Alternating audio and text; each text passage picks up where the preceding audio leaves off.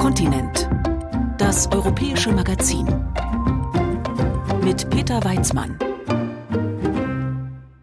Auf SA2 Kulturradio und Antenne Saar herzlich willkommen. Der niederländische Maler Jan Vermeer sorgt derzeit fast 350 Jahre nach seinem Tod für einen Ausnahmezustand im Amsterdamer Rijksmuseum. Dem wird wegen seiner aktuellen Vermeer-Ausstellung nämlich die Türe eingerannt. Wir schauen in etwa 20 Minuten ausführlich auf den Maler Vermeer und auf die Geheimnisse, die seine Werke noch immer bergen. Zunächst geht's nach Österreich. Dort würden laut Umfragen derzeit rund 30 Prozent der Wähler der Freiheitlichen Partei Österreichs, FPÖ, bei landesweiten Wahlen ihre Stimme geben. Und das gerade mal vier Jahre nach der Ibiza-Affäre, die das skandalgewohnte Land im Mark erschüttert hat. Damals war ja im Video zu sehen, wie sich der damalige FPÖ-Vizekanzler Strache im Gespräch mit einer angeblichen russischen Oligarchennichte um Kopf und Kragen redet, etwa beim Thema Korruption. Seitdem hat sich die FPÖ neu aufgestellt und das eher noch weiter rechts als bisher. Aber Ausgerechnet sie scheint auch weiterhin von der Vertrauenskrise in die österreichische Politik zu profitieren. Unsere Wien-Korrespondentin Silke Hane hat sich den Wiederaufstieg der FPÖ angeschaut, der sich unter anderem in Niederösterreich zeigt.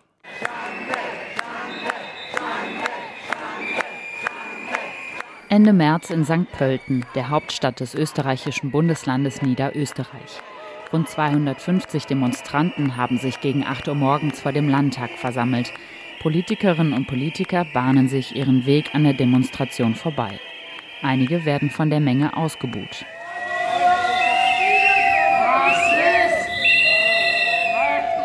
Es ist die erste Sitzung des Landtags nach der Wahl in Niederösterreich. Die erste Sitzung seit die konservative österreichische Volkspartei ÖVP und die Rechtsaußenpartei FPÖ, die Freiheitliche Partei Österreichs, eine Regierungskoalition geschmiedet haben. Die Genese dieser Koalition wurde in Österreich mit Erstaunen, teilweise Entsetzen beobachtet. Nicht nur, weil ÖVP und FPÖ in Niederösterreich als politische Intimfeinde gelten, sondern auch, weil der FPÖ-Landesverband im politischen Spektrum besonders weit rechts steht. Der Präsident der israelitischen Kultusgemeinde in Österreich, Oskar Deutsch, kommentierte das Bündnis so. Die FPÖ in Niederösterreich ist aufgrund ihrer Mandatare, die äh, mehr oder weniger fast alle Kellernazis sind, ja, eine ganz spezielle. Mit so einer Partei, aber auch mit der FPÖ im Bund, sollte man bei uns in Österreich keine Koalition einfach machen. Als Kellernazis bezeichnet man in Österreich Personen, die Ideen des Nationalsozialismus unterstützen, aber im Verborgenen. Die Bereitschaft der ÖVP, in Niederösterreich mit der FPÖ zu koalieren, wirft die Frage auf, ob dieses Bündnis 2024 auch im Bund wieder möglich ist, nach den geplanten Nationalratswahlen. Es wäre nicht die erste schwarz-blaue Koalition. Obwohl von NS-Kadern gegründet, ist die FPÖ eine feste politische Größe in Österreich. Auf Bundesebene führt sie die Umfragen seit Monaten an. Wäre jetzt Parlamentswahl in Österreich, würden rund 30 Prozent der Wahlberechtigten die FPÖ wählen. Auch das ist kein Novum. Erfolgreich ist die FPÖ immer dann, wenn sie besonders weit rechts außen steht, sagt der Wiener Rechtsextremismus-Experte Bernhard Weidinger vom Dokumentationsarchiv des österreichischen Widerstands. Die FPÖ hat im, im Lauf ihrer Geschichte sich mal stärker in Richtung Mitte bewegt und dann wieder zurück in Richtung des rechten Randes.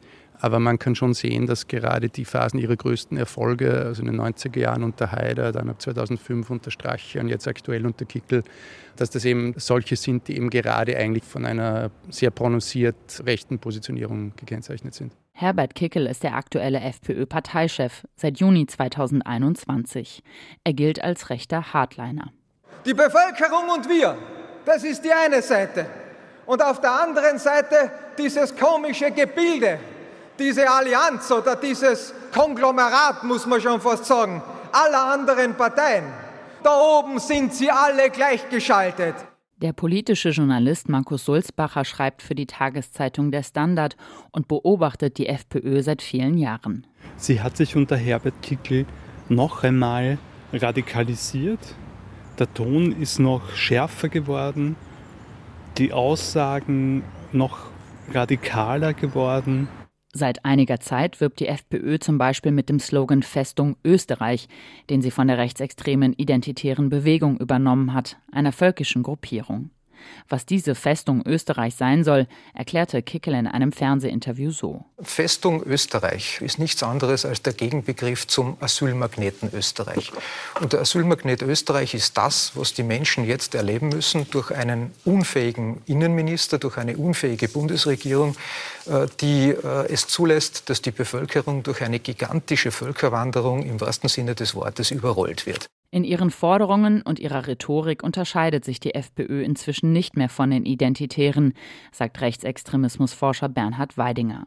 Für ihn ließe sich auch die FPÖ selbst mit einigem Recht als rechtsextrem bezeichnen. Das beginnt beim Bekenntnis zur deutschen Volksgemeinschaft, das sich bis heute im Parteiprogramm befindet und geht dann über den systematischen heute vor allem antimuslimischen Rassismus bis eben hin zu ihren, äh, zu ihren internationalen Kooperationen und zu den autoritären äh, Tendenzen, die da immer wieder auftreten. Hinter dem Berg hält die Partei mit ihren Haltungen nicht. Im niederösterreichischen Wahlkampf forderte sie beispielsweise sogenannte Pushbacks, also ein Zurückdrängen von Migranten an Österreichs Grenzen. Ein Aufruf zum Bruch des Völkerrechts. Landesparteichef Udo Landbauer sagte in einem Zeitungsinterview, er fühle sich Menschenrechten nicht verpflichtet. Der Begriff sei schwammig. Er unterscheidet zwischen Staatsbürgern und Nichtstaatsbürgern. Das Regierungsprogramm in Niederösterreich trägt deutlich die Handschrift der FPÖ. Auf Schulhöfen in Niederösterreich soll künftig nur noch Deutsch gesprochen werden. Wer eine öffentlich geförderte Wohnung beziehen will, muss integriert sein, was nicht näher definiert wird. Und die Landesregierung will künftig nicht mehr für die Corona-Schutzimpfung werben. Im Bezirk Melk hat die FPÖ bei der Landtagswahl für ihre Positionen rund 29 Prozent Zustimmung bekommen, ein Plus von fast 13 Prozent. Die gleichnamige Stadt Melk ist Verwaltungssitz des Bezirks und liegt eine halbe Autostunde von der Landeshauptstadt St. Pölten entfernt. Ein großes Kloster im Barockstil thront auf einem Berg über der Altstadt, durch die Touristen schlendern. Über die Landespolitik reden wollen hier die wenigsten Anwohner – Ihrer neuen Regierung und deren Programm begegnen viele mit einem Schulterzucken. Naja, mein Wunsch ist ein anderer, aber ich bin ja nicht alleine der, der wählt. Ich wähle nicht mehr, weil für mich das einfach keinen Sinn ergibt, weil ob ich jetzt die will oder die will, es ändert sich nichts. Vielleicht arbeiten sie in den nächsten fünf Jahren vernünftig zusammen fürs Land, wird sich weisen. Wählerstromanalysen zeigen, dass vor allem die ÖVP Wählerinnen und Wähler an die FPÖ verloren hat. Der ÖVP hängen zahlreiche Skandale an. Unter anderem sollen Budgetmittel des Finanzministeriums für teils gefälschte Umfragen geflossen sein. Die dritte große Partei, die Sozialdemokraten von der SPÖ, streiten seit Monaten öffentlich über den Parteivorsitz. Die Schwäche der großen Parteien ist ein Erfolgsfaktor für die FPÖ, sagt Bernhard Weidinger. Zudem hat sie einen stabilen Wählersockel von etwa 20 Prozent. Und dann ist es eben so, dass wir aktuell mit multiplen Krisen zu tun haben, wo die FPÖ jeweils eine recht äh, exklusive äh, Position einnimmt. Also sei es in Sachen Corona, wo die FPÖ diese Position eingenommen hat. Alle Parteien stehen für eine bestimmte Vorgangsweise. Wir sind die Einzigen, die eine alternative Position vertreten. Ähnlich ist es äh, mit dem Ukraine-Krieg und den Russland-Sanktionen. Ähnlich ist es auch mit der Klimakrise. Wie sich die FPÖ diese Proteststimmen erschließt, war in der Corona-Pandemie gut zu beobachten. Anfangs forderte die Partei immer noch härtere Maßnahmen, als die Regierung sie setzte. Doch nach kurzer Zeit vollzog sie eine Kehrtwende. Fortan war sie gegen alles. Impfungen, Lockdowns, Maskenpflicht. Wir kommen zu dir einer, gell? In Melk miterlebt hat das der SPÖ-Gemeinderat John Haas. Er ist im Hauptberuf Psychologe und hat ein Buch geschrieben, Covid-19 und Psychologie. Die Corona-Politik war aus seiner Sicht eine Steilvorlage für die Protestpartei FPÖ. Der Hintergrund ist der, dass natürlich die Restriktionen, die mit der Covid-Politik in Österreich einhergingen, letzten Endes ein guter Hebel sind, die Menschen sozusagen zum Entgegenwirken oder zum Hinterfragen von Entscheidungen zu bewegen. Und dadurch, dass sich das Ganze im höchstpersönlichen Bereich und in der Sphäre der Gesundheit der Einzelnen bewegt, ist es natürlich offenbar für die Freiheitliche Partei ein, ein guter Ansatz, wie sie mehr Menschen gewinnen kann. Der Polarisierung der Gesellschaft war der Weg bereitet und die FPÖ war die Profiteurin. Rechtsextremismusforscher Bernhard Weidinger. Österreich ist sicher ein Land, wo sich diese Debatte besonders stark äh, polarisiert hat und äh, besonders tiefe Gräben aufgegangen sind, äh, was natürlich nicht zuletzt auch von der FPÖ selbst betrieben wurde, also durch diesen fundamental oppositionellen Kurs, den sie da gefahren ist, der sozusagen auch wenig auf konstruktive Auseinandersetzung aus war. Auch wenn in Österreich längst fast alle Corona-Maßnahmen gefallen sind, zehrt die FPÖ bis heute davon. Ein Beispiel. Herzlich willkommen im Freiheitlichen Parlamentsclub. Wer im FPÖ-Fraktionsbüro im Parlament den Anrufbeantworter erwischt, wird nicht nur auf die Homepage der Partei verwiesen, sondern auch auf die Webseite www.impfzwang.at. Und auf der Homepage www.impfzwang.at einsehen. Die Webseite warnt davor, die ausgesetzte Impfpflicht könne jederzeit wieder scharf gestellt werden und bündelt Antworten auf die vermeintlich wichtigen Fragen. Wie komme ich zu einer Ausnahmebestätigung? Was unternimmt die FPÖ gegen den Impfzwang? Muss ich mich jetzt schon wehren? Da gibt es also wirklich auch im europäischen Spektrum wenige Parteien, die das in so einer Radikalität und einer totalen Wissenschafts- und Realitätsverweigerung dann auch durchexerziert haben sagt der Wiener Zeithistoriker Oliver Radkolb, der die politische Geschichte Österreichs erforscht. Seiner Ansicht nach wird die FPÖ mit der Regierungsbildung in Niederösterreich für diesen radikalen Antimaßnahmenkurs belohnt. Ihr wichtigster Erfolg? Niederösterreich wird einen 30 Millionen Euro schweren Fonds aufsetzen. Dieser soll Menschen Geld zahlen, die durch die Corona-Pandemie Schaden genommen haben. Als mögliche Profiteure zählt das Koalitionsabkommen nicht Long-Covid-Patienten oder ausgelaugte Pflegekräfte auf. Entschädigt werden sollen etwa Menschen, die gegen Corona-Auflagen verstoßen haben und dafür Strafen zahlen mussten, sofern Gerichte die zugrunde liegenden Regeln wieder aufgehoben haben. Der Landeschef der FPÖ in Niederösterreich, Udo Landbauer, quittiert das so. Ich bin auch stolz, dass wir Freiheitliche in den letzten drei Jahren hier auch standhaft geblieben sind, dass wir eine Meinung vertreten haben, für die wir und viele andere Menschen kriminalisiert und oft beleidigt wurden. In Niederösterreich startet nun auch der Weg der Wiedergutmachung und der Gerechtigkeit. Zeithistoriker Oliver Radkolb sieht darin eine Umkehr der tatsächlichen Verhältnisse. Insbesondere den Begriff der Wiedergutmachung lehnt er im Kontext der Corona-Politik ab. Das verwendet man nur bei totalen völkerrechtswidrigen Menschenrechtsverletzungen. Und sie übernehmen das Vokabular ganz äh, bewusst, meiner Meinung nach. Ja. Und es ist eigentlich schon wieder eine Gleichsetzung auch mit den Opfern der nationalsozialistischen Verfolgung, wo ja Wiedergutmachung ein auch technischer rechtlicher Terminus war und äh, zeigt aber, wie geschickt äh, die FPÖ Codes aufnimmt. Die Umkehr von Opfer und Täter ist gewissermaßen seit ihrer Gründung das politische Geschäft der FPÖ und ihrem Vorgänger, dem Verband der Unabhängigen VDU. Dieser wurde 1949 von den Alliierten in Österreich zur Wahl zugelassen. Oliver Radkolb nennt das den ersten politischen Sündenfall der Zweiten Republik. Er beschreibt den VDU so. Eine Partei, die zwar nicht vom schwerst belasteten Nationalsozialisten gegründet wird, äh, aber nichts anderes im Wahlziel hat, äh, als die Interessen der ehemaligen Nationalsozialisten zu vertreten. Also die Nationalsozialisten als Opfer der Zweiten Republik durch Entnazifizierungsmaßnahmen, durch Restitution von geraubten, arisierten Vermögen. Also eine völlige Schuldumkehr ist das zentrale Wahlprogramm des VDU. 400.000 ehemalige NSDAP-Mitglieder in Österreich waren ein gewichtiger Faktor bei Wahlen. Auch die österreichische Volkspartei und die Sozialdemokraten buhlten um diese Klientel. Bernhard Weidinger vom Dokumentationsarchiv des österreichischen Widerstands. Und was dann den VDU betrifft und später dann eben die FPÖ, war es von Seiten der Großparteien so, dass es eben nie eine wirklich konsequente Abgrenzung gab, wie das in anderen Ländern der Fall ist, sondern dass man sich diese Partei immer zumindest als eine taktische Option warm halten wollte. Also, und sei es nur, um auf die andere Großpartei Druck auszuüben, um zu suggerieren, naja, wenn wir uns mit euch nicht einigen, dann gibt es ja noch eine andere Option. Solche strategischen Überlegungen fielen zusammen mit dem Selbstbild, das Österreich nach dem Zweiten Weltkrieg von sich entwarf und bis in die 1980er Jahre aufrecht erhielt das vom ersten Opfer Nazi-Deutschlands. Also einfach zu sagen, okay, wir, wir wurden ja letztlich überfallen, wir, wir wurden sozusagen gezwungen mitzumachen.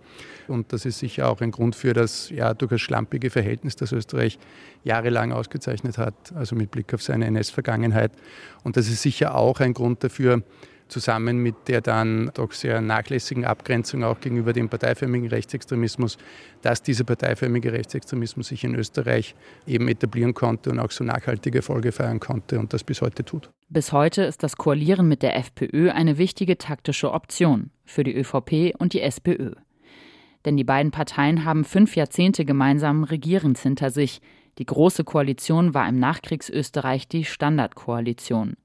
Die hat sich inzwischen abgenutzt, sagt die Politologin Katrin Steiner-Hämmerle von der Fachhochschule Kärnten in Villach. Wo sich doch ich würde jetzt nicht sagen, eine gewisse Abneigung aufgebaut hat, aber wo sich diese beiden Parteien natürlich auch sehr stark abgearbeitet haben aneinander.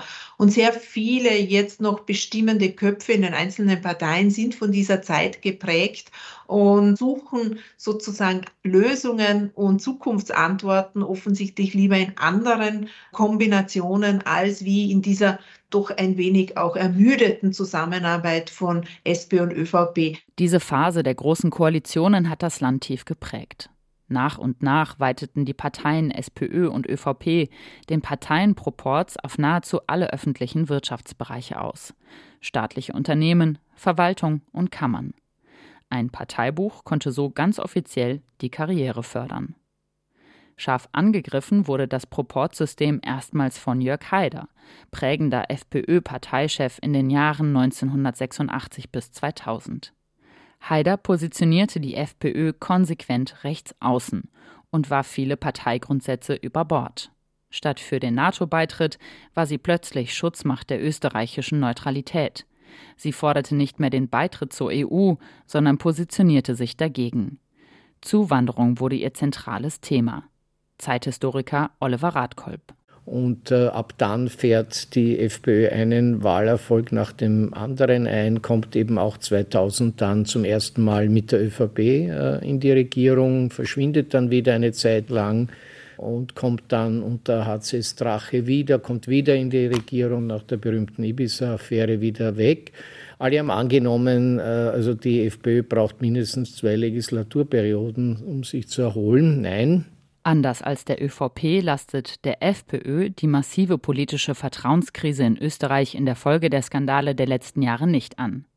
Für die Politologin Katrin Steiner-Hämmerle liegt das auch an einem Paradoxon. Wenn nämlich ähm, das Vertrauen in das politische System, in die politischen Parteien leidet, dass dann ausgerechnet jene Partei davon profitiert, die sich über Jahre eigentlich mit einem Anti-Establishment-Wahlkampf positioniert hat, obwohl sie selbst über die ganze Zeit der Zweiten Republik eigentlich genau zu diesem politischen Establishment gehört hat.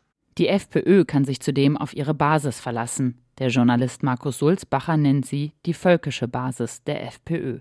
Burschenschafter, Turnerschaften und so weiter, die immer zur Stelle sind, wenn es kritisch ist mit der Partei, oder wenn es irgendwie darum geht, einen neuen Obmann einzusetzen, dann sind die zur Stelle und übernehmen das. Und die schaffen auch das tatsächlich immer wieder, die Partei aufzupäppeln. Die laufen dann, ja? die kümmern sich um Dinge. So funktioniert das. Zahlreiche ehemalige Burschenschaftler finden sich in den vorderen Reihen der FPÖ. Zum Beispiel Niederösterreich-Parteichef Udo Landbauer. 2018 musste er sich kurzfristig wegen dieser Verbindungen aus der Politik zurückziehen. Seine Burschenschaft Germania hatte ein Liederbuch mit antisemitischen Texten veröffentlicht. Die Fortführung des Holocausts wird darin besungen. Landbauer will nichts davon gewusst haben. Wenige Monate nach dem Skandal kehrte er in die Politik zurück. Die FPÖ-Beteiligung an der Landesregierung in Niederösterreich ist kein Novum. Doch ihren Beobachtern zufolge steht sie so weit rechts wie nie. Viele erschreckt, wie erfolgreich sie ist. Nicht nur bei Wählerinnen und Wählern, sondern auch beim Setzen von Themen. Sowohl SPÖ als auch ÖVP vollziehen insbesondere bei der Migration Forderungen nach, um die Erfolge der FPÖ einzugrenzen. Katrin Steiner-Hämmerle. Wir werden sehen, ob das glückt. Bisher sehe ich hier noch wenig Erfolge, weil wenn eine Partei die Themen setzt und noch dazu den auch ähm, eigentlich interpretatorischen Rahmen dazu bestimmt, dann ist es am Ende meistens so, dass man dann doch, wie wir in Österreich sagen, den Schmied wählt und nicht den Schmiedel.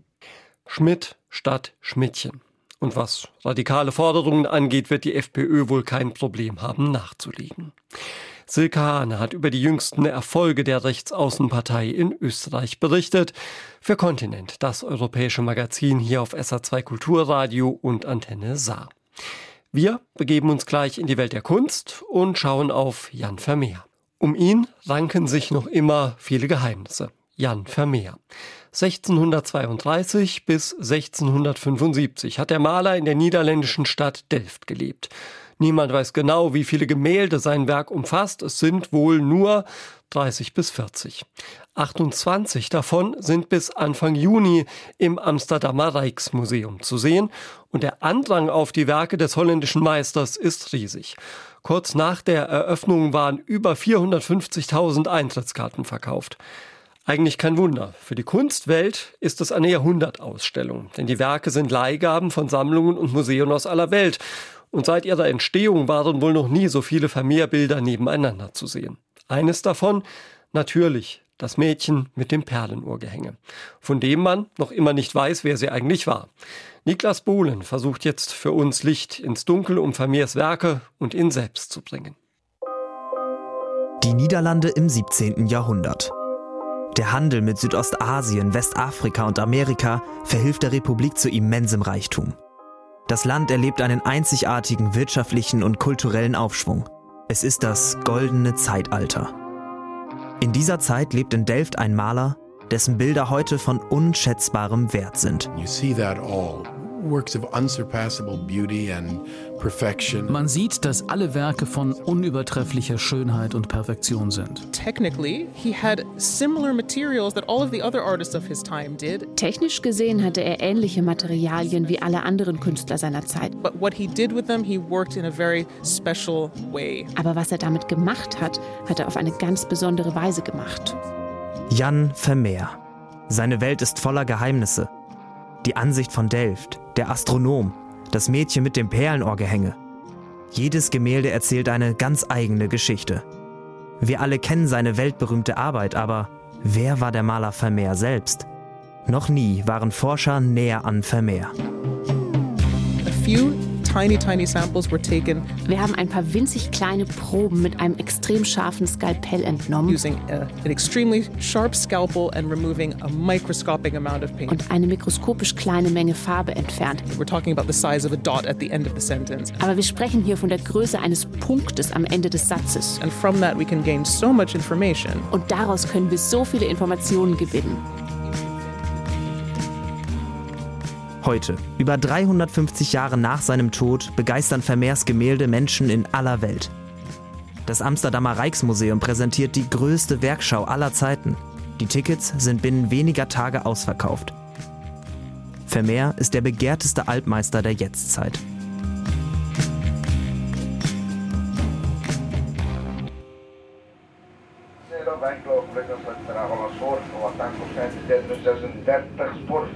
Ich bin auf dem Weg nach Delft. Hier beginnt Vermeers Geschichte. Vor dem historischen Rathaus treffe ich Bas von der Wulp.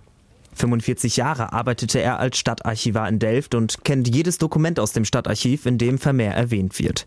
Manche hat er selbst entdeckt. Daraus kann er wie bei einem Puzzle die verschiedenen Teile aus Vermeers Leben zusammensetzen. Vermeer wurde im Jahre 1632 geboren, als Sohn eines Kafferwerkes nannte man das, der teure Stoffe gewebt hat und auch in Kunst gehandelt hat und auch ein Herbergier war. Sein Vater war Mitglied der St. Lukas-Gilde. Das St. Lukas-Gilde war eine Vereinigung, eine Berufsgruppe von Malern, Buchdruckkünstlern, Porzellanmalern und Bäcker, also von allen Sorten Kunsten. Als Vermeer neun Jahre alt war, kauft sein Vater eine Taverne am Marktplatz. Sie wohnen von nun an über dem Gasthaus, das sein Vater auch als Kunstgalerie nutzt. Vermeer wächst gewissermaßen zwischen Künstlern und Gemälden auf. Er hatte eine elf Jahre ältere Schwester. Viel mehr ist über seine Kindheit nicht bekannt. Das nächste, was wir finden in, äh, in den Archiven, sind die Dokumente über seine Hochzeit. Und dann, dann sind wir schon im äh, Jahre 1653. Vermeer heiratet die katholische Katharina Bolnet und zieht auf die andere Seite des Marktplatzes um, in das Elternhaus seiner Braut. Katharina und Jan Vermeer bekommen 14 Kinder. Drei von ihnen sterben im Kindesalter. Vermeer führt den Kunsthandel seines Vaters weiter und wird selbst Maler. Der junge Vermeer ist ehrgeizig und suchend. In dem Versuch, Historienmaler zu werden, schafft er vier große Historienbilder. Von einer biblischen Geschichte bis hin zu einer Bordellszene. Vermeer sucht nach einem Stil, der zu ihm passt und experimentiert mit Licht, Perspektive und Inhalt.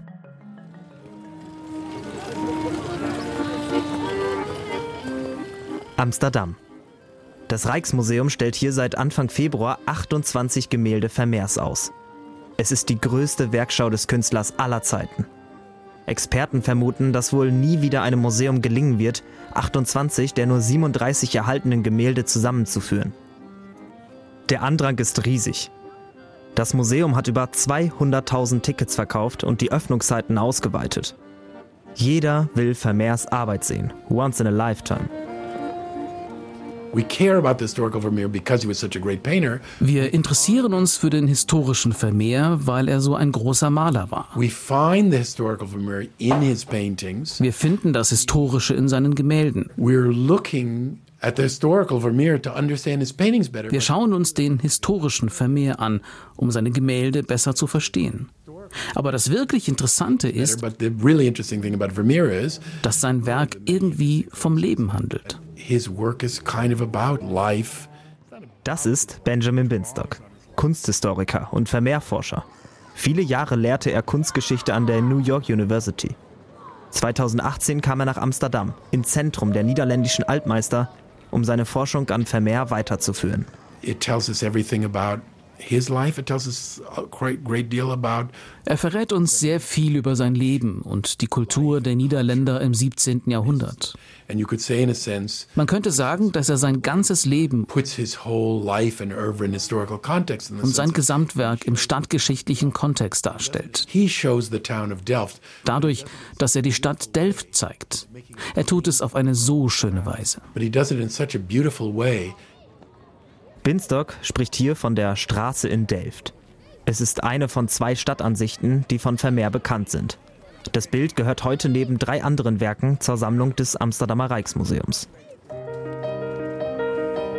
Es zeigt in der rechten Bildhälfte ein mehrstöckiges Haus mit beschädigter roter Backsteinfassade und einem Staffelgiebel. Die Fassade leitet links in niedriger Höhe zum Nachbarhaus über. Dazwischen sind zwei Eingänge in Höfe und im Hintergrund weitere Gebäude zu sehen. In der Tür sitzt eine Frau, die mit Handarbeiten beschäftigt ist. Vor dem Haus knien zwei Personen, deren Gesichter sind nicht zu erkennen. Es könnten Kinder sein. Durch den offenen Durchgang zum Hof ist eine weitere Frau zu sehen, möglicherweise eine Magd, die sich über eine Waschwanne beugt. Das Bild wirkt ruhig. Die präzise Technik Vermeers, die Perspektive und die Farben machen es sehr realistisch. Bis heute streiten Forscher um die Lage der dargestellten Straße in Delft. Es ist sein eigenes Haus. Die Fenster entsprechen den Fenstern in Vermeers Innenräumen. Und es macht Sinn, dass er seine Fenster in Anlehnung an die Räume seines Hauses malte. Die Figuren rund um das Haus scheinen seine Familie zu sein. Seine Frau an der Tür, die das Kostüm näht, das sie trägt. Das Dienstmädchen in der Gasse, das putzt, scheint die gleiche Körperhaltung den gleichen Körperbau und die gleichen Elemente des Kostüms zu haben wie das Milchmädchen. Binstock stützt sich bei all seinen Theorien auf eine Art Bildvergleich. Er habe alle Gemälde Vermeers nebeneinander betrachtet, Gemeinsamkeiten und Unterschiede herausgearbeitet und Werk für Werk chronologisch und historisch eingeordnet. Dabei sei er auch auf, so nennt er sie selbst, Problemgemälde gestoßen.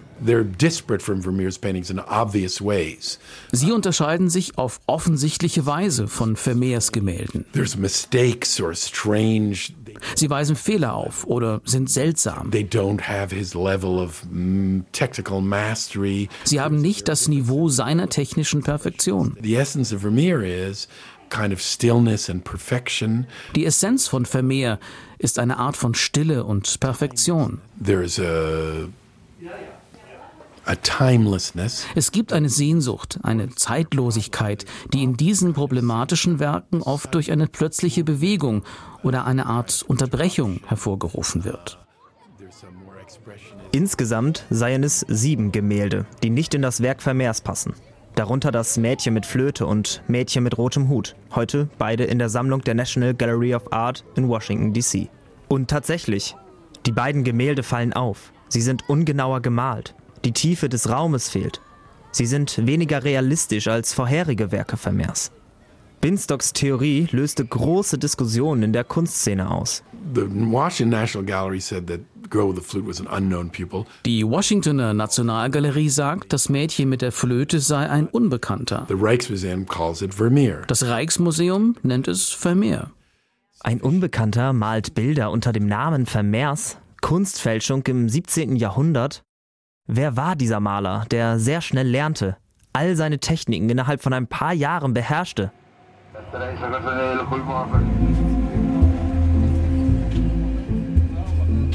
Die Suche nach Antworten führt mich nach Den Haag. Dort, in einem kleinen Zimmer im Mauritzhaus, hängt das wohl berühmteste Werk Vermeers. Das Mädchen mit dem Perlenohrgehänge. Eine junge Frau vor einem dunklen, flachen Hintergrund, der die Aufmerksamkeit des Betrachters ausschließlich auf sie lenkt.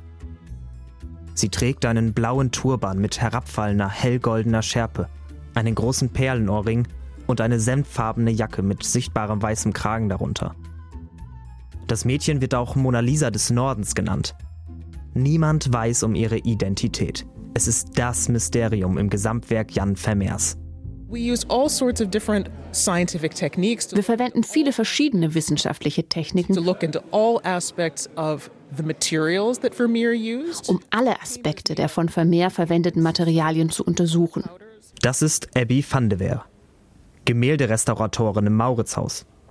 Gemeinsam mit einem internationalen Forschungsteam analysierte sie das Mädchen mit dem Perlenohrgehänge bis aufs letzte Farbpigment. Wir verwendeten ein Mikroskop, das die Oberfläche des Gemäldes Pixel für Pixel abtastete. Und jetzt haben wir ein Bild, das 10 Milliarden Pixel groß ist. Man kann fast unbegrenzt in das Gemälde hineinzoomen. Durch diese Forschung wissen wir, dass der Hintergrund nicht schwarz ist. Der war ursprünglich nicht nur grün, sondern ein Vorhang. Der Vorhang ist im Laufe der Jahrhunderte in der durchscheinenden grünen Farbe verschwunden. Der digitale Mikroskopscan bringt auch die subtile Maltechnik Vermeers näher. Vermeer begann, das Gemälde in verschiedenen Braun- und Schwarztönen zu komponieren. Spezielle Infrarottechnik zeigt breite, kräftige Pinselstriche in den Schichten, die nun unter der sichtbaren Farbe liegen. Well, we did find hairs from Vermeer's brush. Wir haben Haare von Vermeers Pinsel gefunden, vor allem in einem Bereich ihres Gesichts, und zwar genau zwischen dem Bereich von Schatten und Licht. Wir glauben, dass sie von einem trockenen Pinsel stammen, den er zum Glätten und Überblenden verwendet hat. Und weil dieser Pinsel trocken und ein wenig spröde war, sind einige der winzigen Pinselhaare abgebrochen und in das Gemälde eingebettet worden. Some of these tiny brush hairs broke off and became embedded in the paint. Mehr als 350 Jahre nach der Entstehung eines der wertvollsten Gemälde der Welt entdeckt ein Forschungsteam die Haare des Pinsels, mit dem der Künstler das Werk schuf. Die neuen Erkenntnisse sind bahnbrechend und revolutionär in der Vermehrforschung. Doch eine Frage bleibt. Wer ist das Mädchen mit dem Perlenohrgehänge? Experten aus aller Welt streiten um ihre Identität. Was wir herausgefunden haben, ist, dass es sich wahrscheinlich nicht um ein Porträt handelt. Es ist wahrscheinlich das, was wir einen Troni nennen. So a type of character also eine Art Charakter, der vielleicht einen idealisierten Typus von Person darstellen soll. That is meant to be maybe an idealized type of person. So maybe she is meant to represent somebody who comes from afar wearing. Vielleicht soll sie also jemanden darstellen, der aus der Ferne kommt, ein Kopftuch um den Kopf trägt und eine unglaublich große Perle. Aber es handelt sich nicht unbedingt um das Porträt einer bestimmten Person. Das Mädchen mit dem Perlenohrring ist die Tochter des Malers, Maria Vermeer. Binstocks Analysen sind nicht neu. Schon vor ihm haben Wissenschaftler das Mädchen als Vermeers Tochter Maria identifiziert. Auch modernste Untersuchungstechnik oder wissenschaftshistorische Einordnung kann das größte Rätsel der Kunstgeschichte nicht lösen. Und das ist es, was dieses Gemälde so wertvoll macht. Heute ist es das Aushängeschild des Mauritzhaus. Im Museumsshop gibt es nichts, was es nicht gibt. Kaffeetassen, Rucksäcke, Stifte, Kochschürzen. Bedruckt mit ihrem zarten Gesicht. Wenn es nach Binstock geht, soll sie, die Tochter Vermeers, auch die unbekannte Malerin, die talentierte Kunstfälscherin gewesen sein. Wenn man die Familienmitglieder identifiziert, wenn man sie in eine Reihenfolge bringt, wenn man sich die Räume in seinem Haus ansieht, all diese Beweise, die in Vermeers Kunst aufgrund seiner Selbstreflexivität bereits vorhanden sind, deuten darauf hin, dass es sich um dasselbe Mädchen handelt wie in Das Mädchen mit dem Perlenohrgehänge, das sich auf eine andere Art und Weise präsentiert. Viel direkter und weniger idealisiert. Less idealized, less perfect. Weniger perfekt. More original. Origineller. More bold. Kühner. Das ist es, wie sie wirklich war. That's who she was. That's Benjamin Binstock, der US-amerikanische Kunsthistoriker, glaubt, die Problembilder, die Nicht-Vermeers, seien Selbstporträts seiner Tochter. Eine Art Antwort auf Jan Vermeers berühmtestes Werk. Die Familie hielt es geheim. Sie wussten, dass sie dem Bäcker eine enorme Summe schuldeten und sie bezahlten diese Schulden schließlich, indem sie ihm zwei Gemälde überließen. And they ended up paying that debt by trading him two paintings that were by die von seiner Tochter stammten und die sie als Gemälde ihres Vaters ausgaben. That they passed off as paintings by her father. Zurück in Delft. Bas von der Wulp erzählt mir von Vermeers letzten Jahren. Die Niederlande waren ziemlich abhängig von dem Handel mit Ostindien zum Beispiel. Ja, das Land war reich. England und Frankreich waren ziemlich eifersüchtig auf so ein reiches Land. England und Frankreich haben den Niederlanden angegriffen. Es ist das Katastrophenjahr 1672. Die Niederländische Republik gerät in eine Wirtschaftskrise.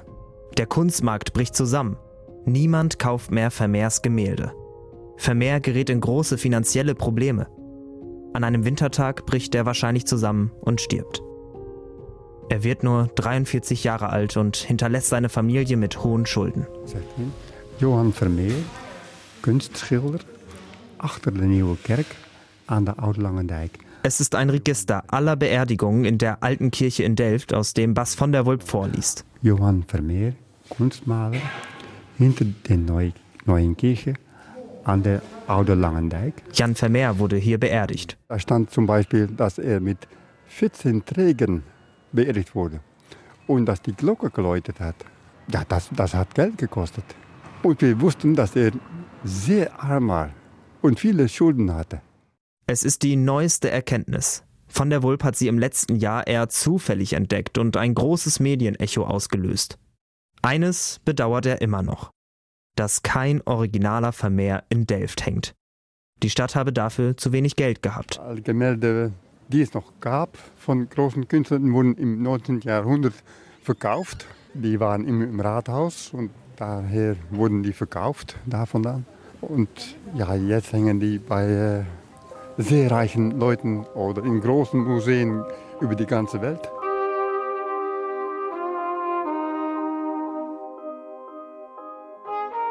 New York, Berlin, Paris, Tokio. Überall begeistert Vermeer seine Betrachter mit stillen Szenen. In seinen Bildern spielt sich wenig ab und gerade deshalb entdeckt man das Unscheinbare, die Details. Viele Rätsel bleiben ungelöst, viele Fragen offen. Jan Vermeer bleibt ein Mythos und seine Kunst ein einzigartiges Zeitdokument.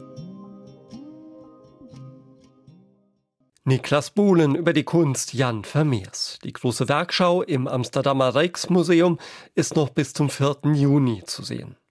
Und damit geht Kontinent, das europäische Magazin auf SA2 Kulturradio und Antenne Saar zu Ende. Mein Name ist Peter Weizmann. Zum Nachhören gibt's diese und viele weitere Ausgaben von Kontinent im Podcast. Den finden Sie unter anderem in der ARD Audiothek. Haben Sie noch einen schönen Abend. Tschüss.